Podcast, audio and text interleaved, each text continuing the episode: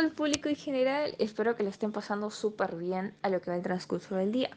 Bueno, me presento. Yo soy Leila Chávez. Para los que no saben, soy la locutora y presentadora del programa de las tardes. Bueno, el día de hoy vamos a tener unos temas en específicos y también vamos a hablar sobre un tema que ha estado rondando mucho y hemos estado hablando hace programas atrás, ¿sí? Bueno, hoy es el día y si es verdad, hoy vamos a entrevistar a tres personajes históricos muy importantes, ¿sí? Tres personajes históricos. Bueno, si quieren saber más sobre ellos o qué opinan sobre ciertos temas, por favor, quédense hasta el final de esta emisión porque va a estar chévere, o sea, va a estar muy bacán. Y espero que estén hasta el final y que, que se... ¿Cómo decirlo? Que les entretenga esta entrevista, porque va a estar de loco, va a estar chévere. Así que por favor espero que se queden hasta el final y disfruten. Muchas gracias. Pero vamos a continuar con el programa del día de hoy. Vamos a proceder con las preguntas hacia los personajes. Muy buenas tardes, señor Carrider. Como ya sabe, usted lo vamos a entrevistar primero.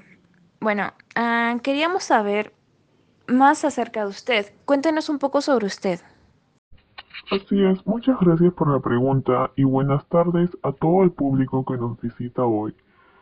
Soy Karl Ritter, un geógrafo y naturalista alemán considerado como uno de los principales fundadores de la geografía moderna.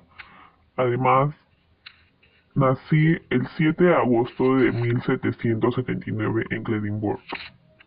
Eh, la verdad, muy interesante lo que me está contando. Eh, siguiente pregunta. ¿Cuáles fueron sus aportes a la geografía? Así es, muchas gracias por la pregunta. Apliqué la geografía al método científico y ayudé a definir el alcance de la geografía.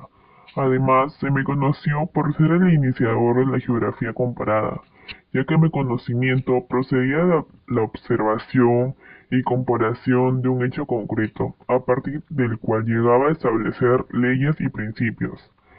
Además, recibí una excelente educación en ciencias naturales y también era buen conocedor de la historia y la teología. Fui un profesor y filósofo en ese campo. Y sin olvidar que antes la geografía no estaba considerada como una ciencia, pero gracias a los aportes que di, hoy la geografía se define como la ciencia que estudia y describe la superficie de la Tierra. Pues está muy bien. Eh, eh, la última pregunta es, según su opinión, ¿cómo considera la geografía? Sí, muchas gracias. Yo principalmente considero la geografía como una herramienta para establecer un conjunto de interrelaciones entre el medio físico y los seres vivos que sobre él habitan.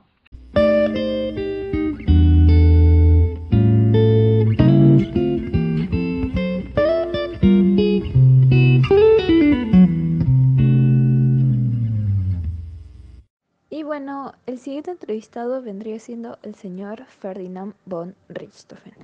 Señor Ferdinand, cuéntenos sobre usted. En primer lugar, buena tarde con todos. Estoy agradecido de haber sido invitado a este programa. Contestando a su pregunta, algunos me consideran padre de la geografía moderna. Soy geógrafo y geólogo alemán, nacido en Prusia el 5 de mayo de 1833.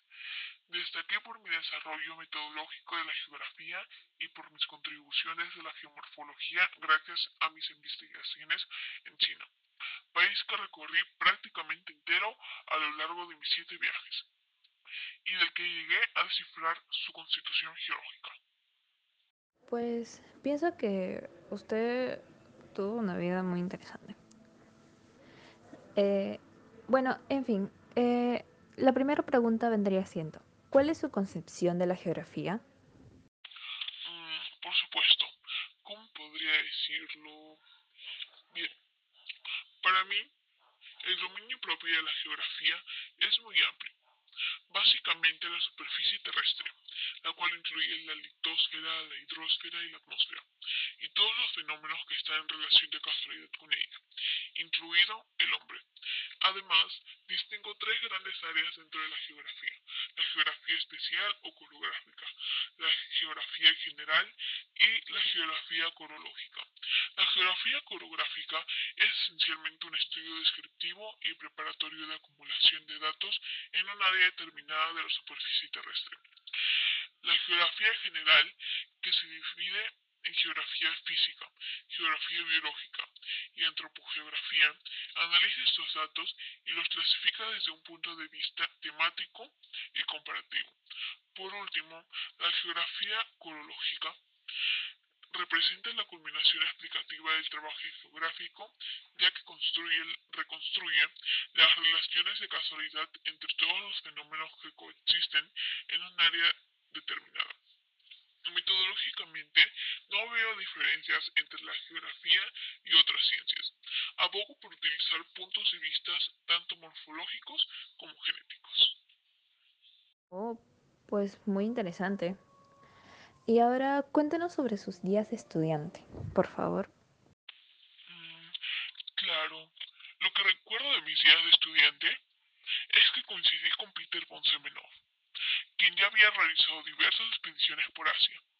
Mi principal maestro fue el mineralogista Gustave Rosé, que destacó tras su viaje con Humboldt a Siberia. Tras acabar mis estudios, obtuve un gran prestigio por investigaciones en el macizo de las Dolomitas, Alpes Orientales y en los Cárpatos, mm, Transilvania, tras lo cual fue invitado por el Servicio Geológico en 1860 para realizar una expedición con fines comerciales al lejano oriente.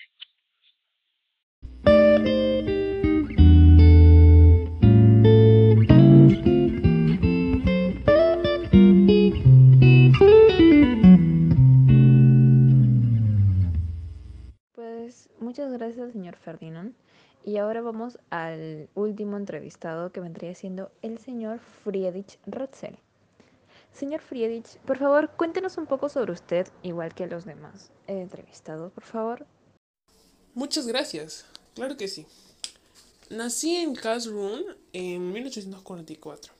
Soy un gran pensador alemán y por eso obviamente figuro con los más pioneros de la geografía política. Imagínense qué honrado estoy. Soy el continuador del determinismo geográfico después de mi gran amigo Karl Ritter. Me dediqué tanto a la investigación hasta el punto en que me consideraron como uno de los creadores de la rama de la sociología denominada geografía antropológica. ¿Pueden creerlo?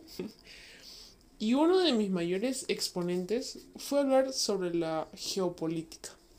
Mm, está bien. Bueno, vamos a la primera pregunta.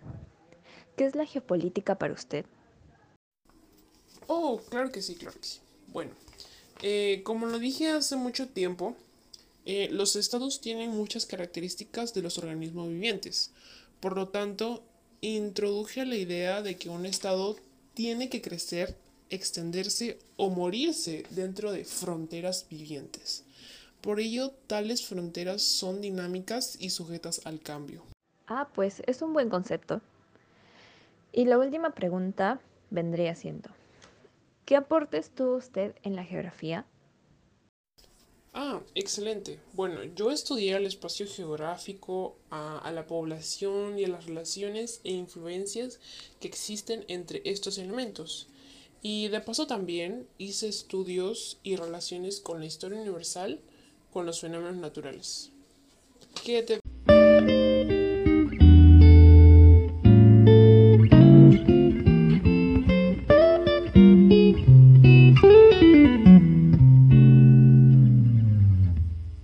Oh, pues es muy bueno lo que hizo, pienso. Bueno, eh, finalizamos la entrevista con los tres entrevistados. Muchas gracias a ustedes tres por participar en el día de hoy. Muchas gracias por haber aceptado.